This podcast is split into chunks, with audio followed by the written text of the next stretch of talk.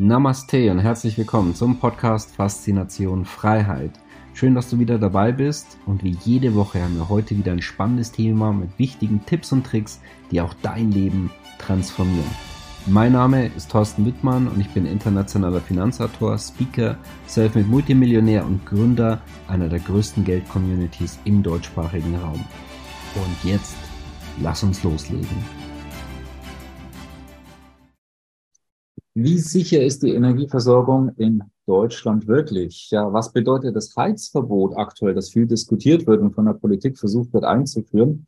Ja, ist die Energiewende überhaupt wirklich machbar und sinnvoll? Und warum bezahlen wir eigentlich die höchsten Strompreise der Welt?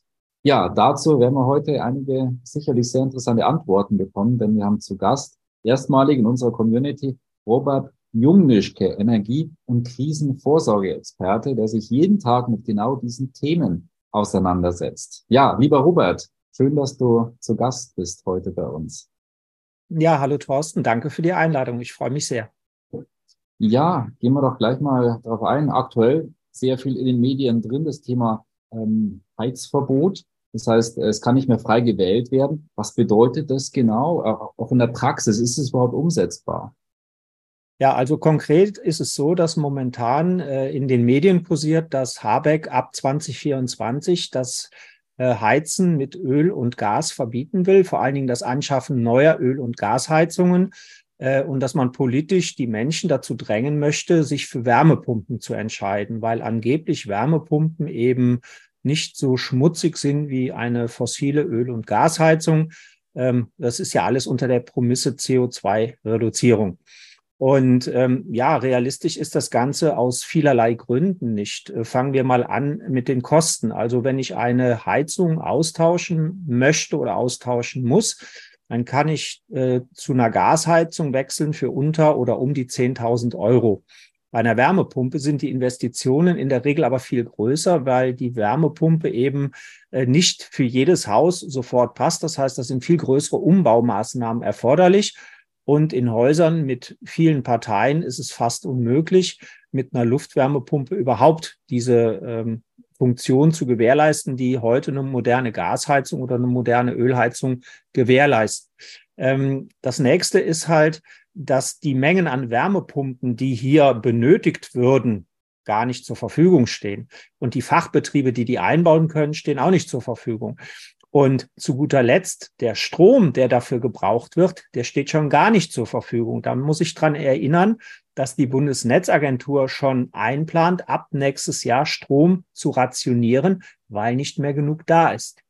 Ja, wie wie können wir in dem Kontext die Energiewende allgemein sehen? Ist das denn überhaupt realistisch? Was macht die Politik dort? Ich habe von dir ein Interview gesehen und äh, dort hast du zum Beispiel gesagt, das, was jetzt geplant ist, ist der blanke Wahn und Irrsinn.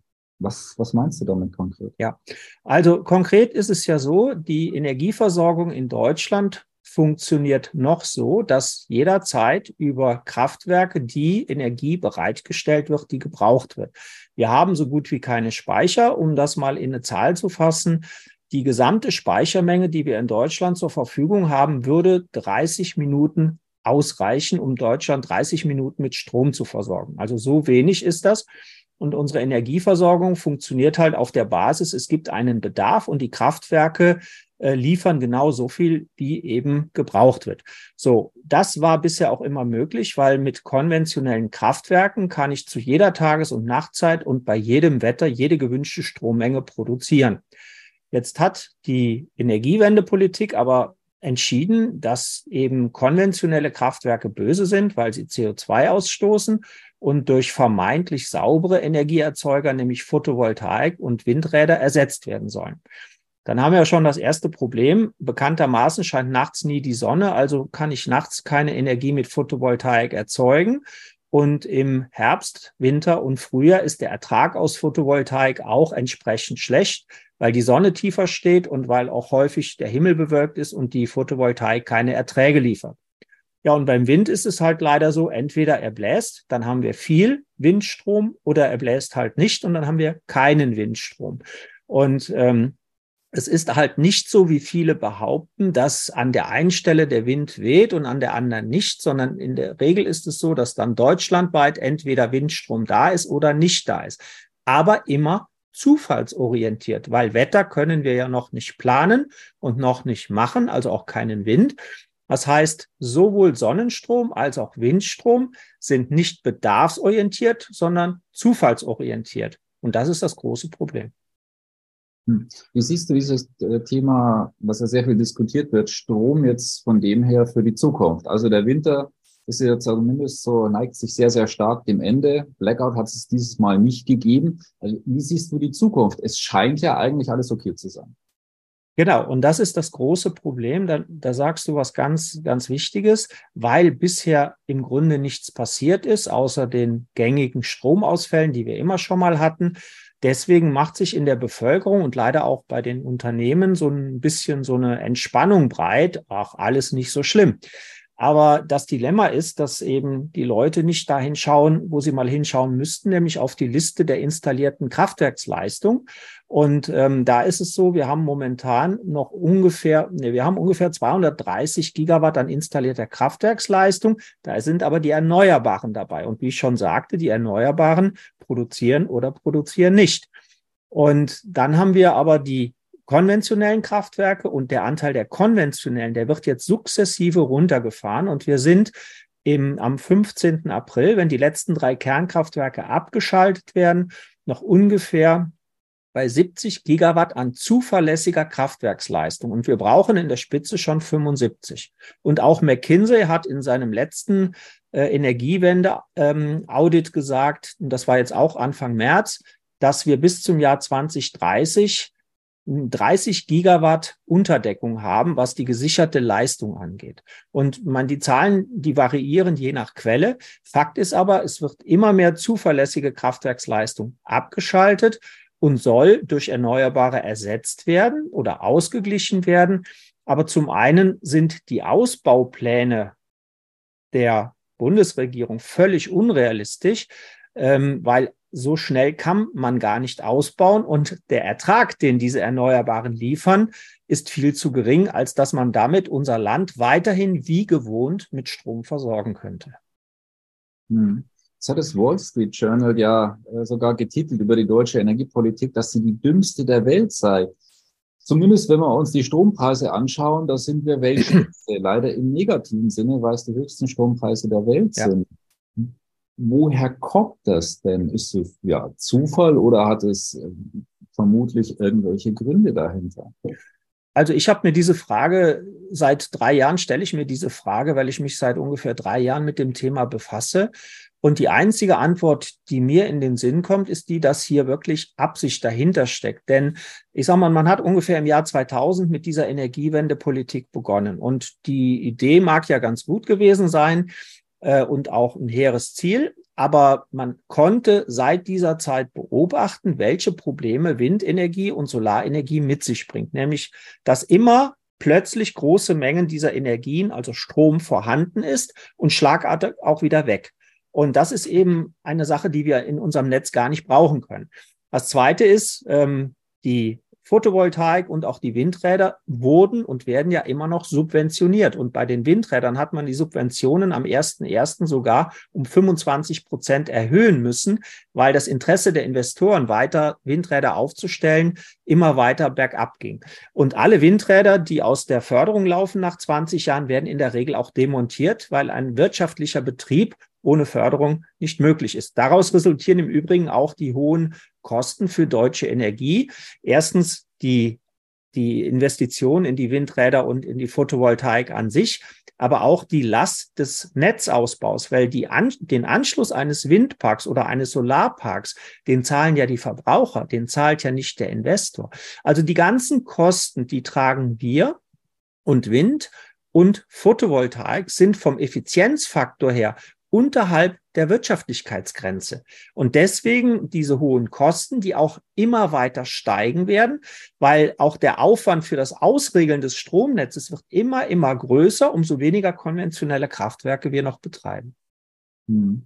Also das heißt mal so zusammengefasst, weil früher hatten wir deutlich günstigere Strompreise. Wir hatten äh, sehr zuverlässiges System. Ja, jetzt ist es nicht mehr zuverlässig, jetzt ist es eben nicht mehr so sicher wie damals. Und äh, das kommt seitens der Politik, weil die eben auch komplett mit der Energiewende in eine komplett andere Richtung rudern und es ideologisch einfach weiter durchziehen.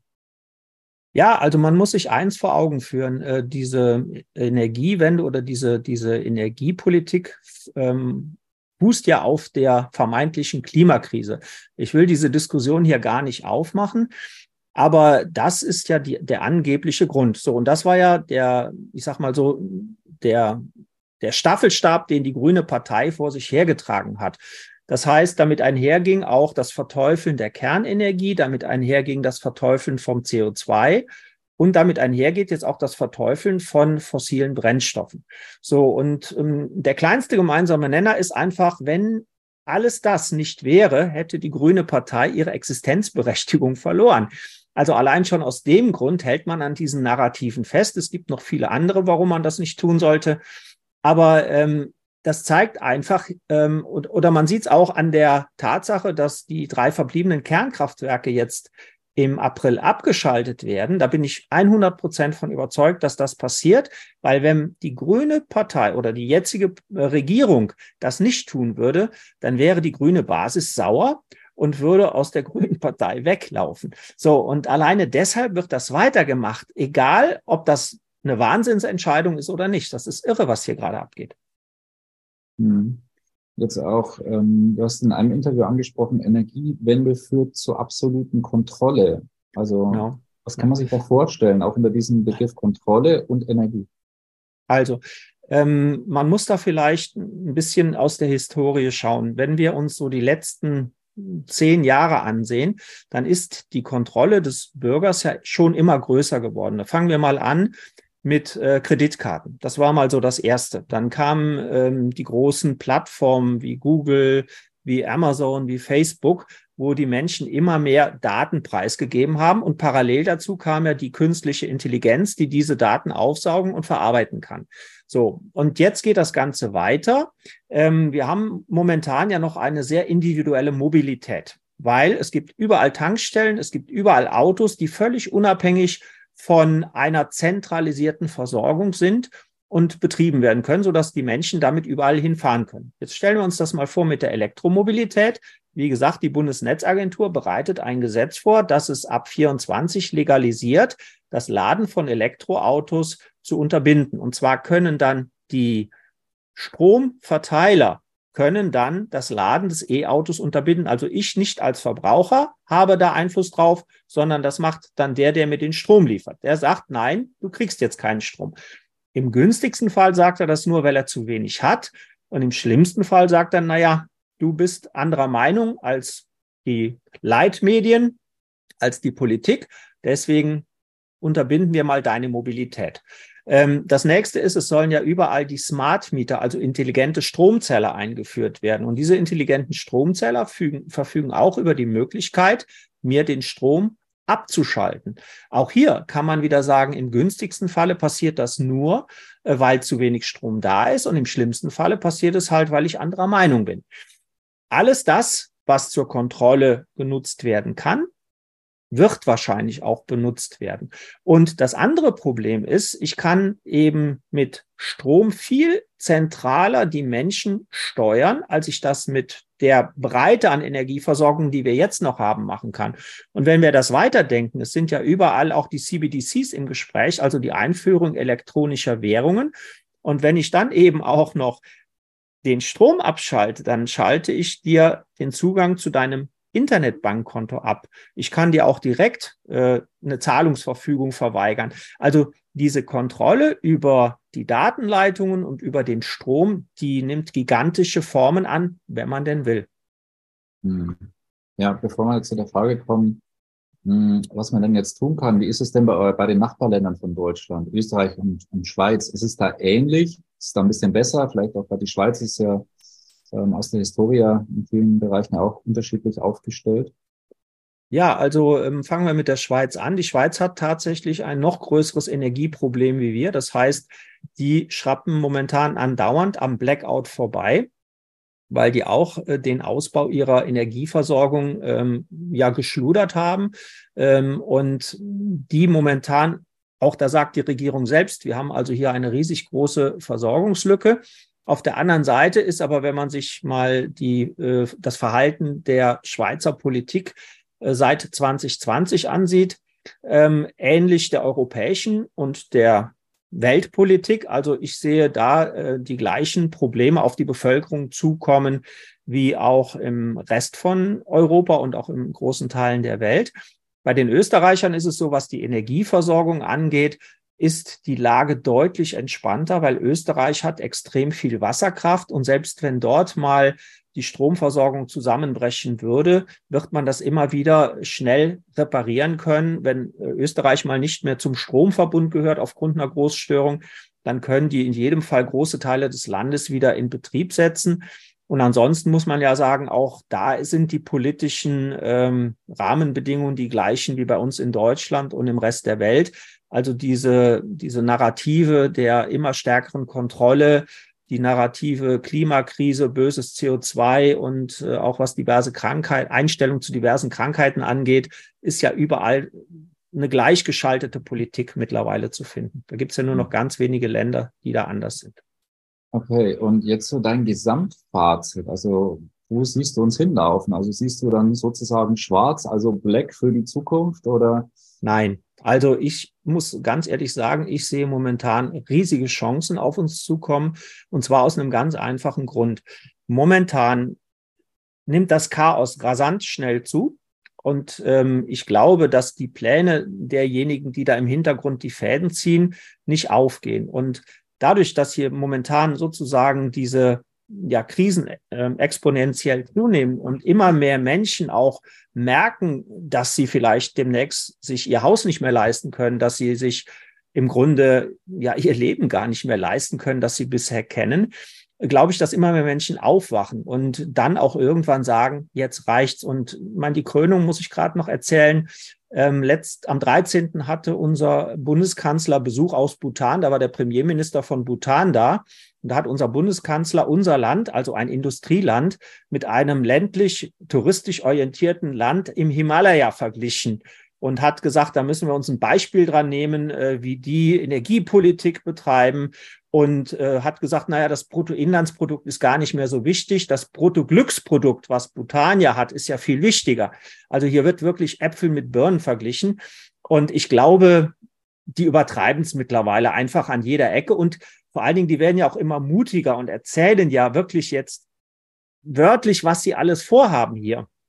Und ich denke, irgendwann kommt jetzt der Punkt, wo auch die deutsche Bevölkerung wach wird und sagt, es reicht und so nicht. Und ich hoffe, dass dann über den Weg Bevölkerung und kommunale Politik ähm, der Druck auf die Bundespolitik so groß wird, dass sich was ändert. Denn die Kommunen sind ja genauso die Leidtragenden. Also wenn hier unsere Wirtschaft vor die Wand gefahren wird, haben die Kommunen auch keine Einnahmen mehr. Dann ist die kommunale Politik genauso verarmt äh, wie die Bevölkerung und das kann nicht in deren Interesse sein.